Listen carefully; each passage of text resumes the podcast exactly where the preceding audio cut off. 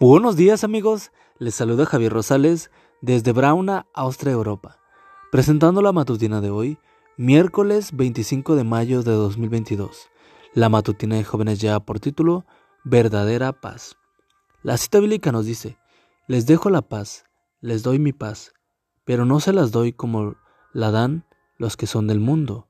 No se angustien ni tengan miedo. Juan 14, 27.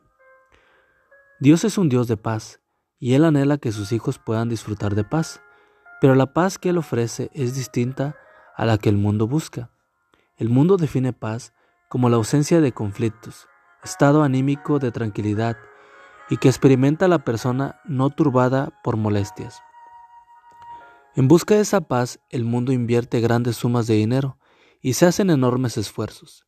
Sin embargo, en medio de un mundo plagado de peligros, de injusticias y de filosofías que se enfrentan unas con otras, se hace casi imposible mantener este estado.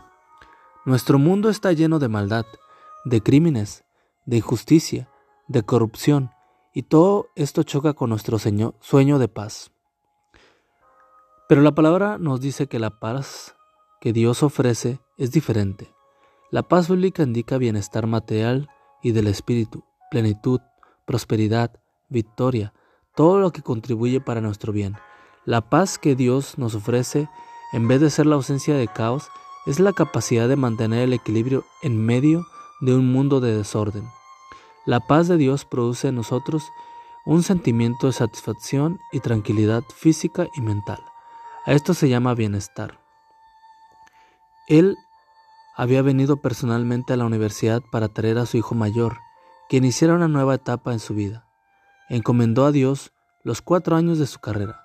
Pasó el tiempo y llegó su último semestre, y en pocos días recibiría su título. Entonces llegó lo inesperado.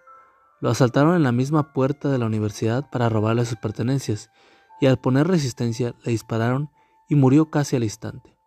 El dolor fue demasiado para toda la comunidad universitaria, pero nunca olvidaré lo que su padre dijo en la ceremonia fúnebre. Prefiero ver a mi hijo en ese ataúd, prefiero la vida de mi hijo en las manos de Dios, prefiero mi hijo asegurado para la eternidad, que vivo y lejos de la verdad y apartado de Dios.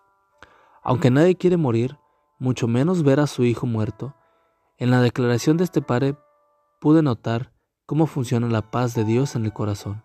Hoy Dios te dice, mi paz está disponible para ti, ven, pruébala y no te arrepentirás.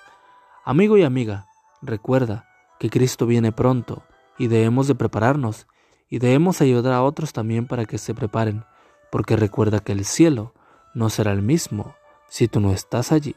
Nos escuchamos hasta mañana. Hasta pronto.